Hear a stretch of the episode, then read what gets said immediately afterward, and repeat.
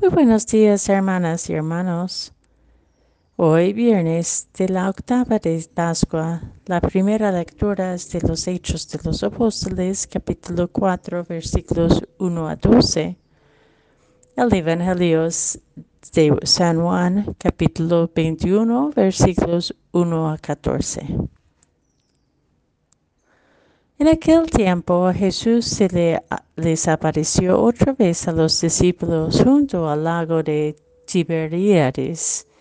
Se les apareció de esta manera.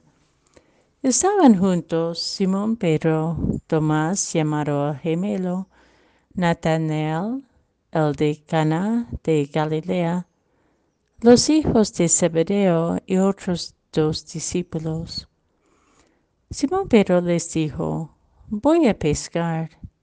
Ellos le respondieron, también nosotros vamos contigo. Salieron y se embarcaron, pero aquella noche no pescaban, no pescaron nada.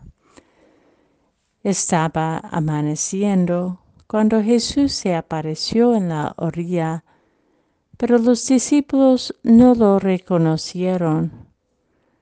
Jesús les dijo, Muchachos, ¿han pescado algo?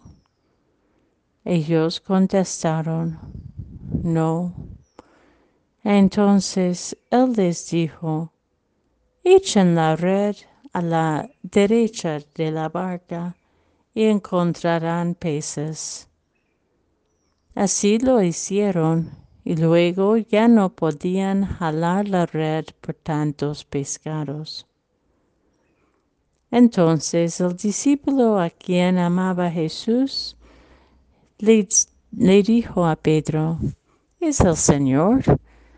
Tan pronto como Simón Pedro oyó decir que era el Señor, se anudó la cintura, la túnica, pues se le había quitado y se tiró al agua.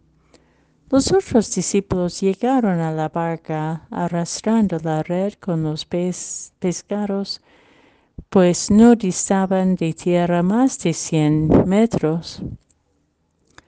Tan pronto como saltaron a tierra, vieron unas brasas y sobre ellas un pescado y pan.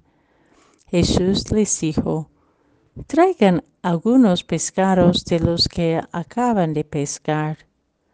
Entonces Simón Pedro subió a la barca y arrastró hasta la orilla la red, repleta de pescados grandes. Eran ciento cincuenta y tres, y a pesar de que eran tantos, no se rompió la red. Luego los, les dijo Jesús, vengan a almorzar y ninguno de los discípulos se atrevía a preguntarle, ¿quién eres? porque ya sabían que era el Señor. Jesús se acercó, tomó el pan y se lo dio también al pescado. Y se lo dio y también al pescado. Esta fue la tercera vez que Jesús se apareció a sus discípulos después de resucitar de entre los muertos. En este relato, en el Evangelio de San Juan, el encuentro con el Cristo resucitado ya no acontece en Jerusalén, como los otros que relata el evangelista, sino estos discípulos ya están de nuevo por el lago. Ya no están encerrados en su temor, temor, pero de alguna manera no logran contestar la interpelación pascual que resuena en el corazón. Ahora que vuelven algunos de ellos por lo menos, a su profesión anterior, pescar. Pero el encuentro con Jesús con Cristo resucitado no nos deja como antes. En nuestro discipulado es solo en y con Cristo que somos fecundos.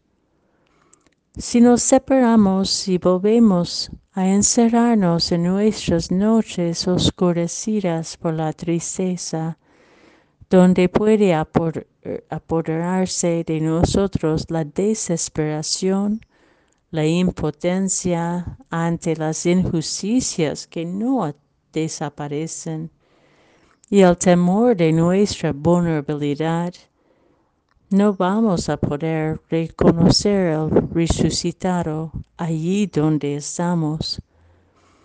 Es el discípulo amado quien reconoce al Señor y lo proclama a todos.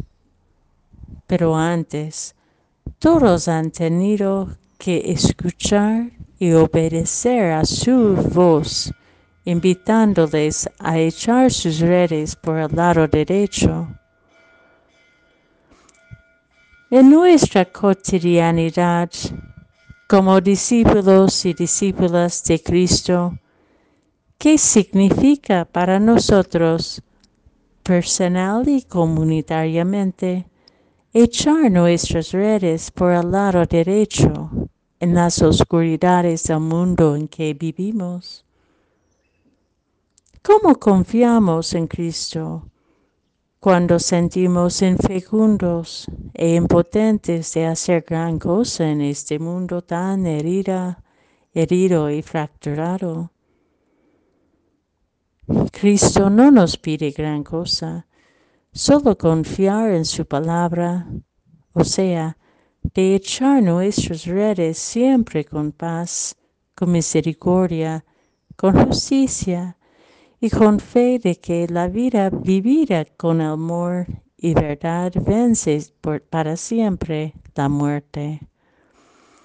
Apostémonos, pues, por esta vitalidad, aun cuando sentimos derrotados por las fuerzas del mal, porque Cristo es nuestro amanecer perpetuo, que nos encarga de acoger acoger a toda la humanidad en el abarco de su red de vida.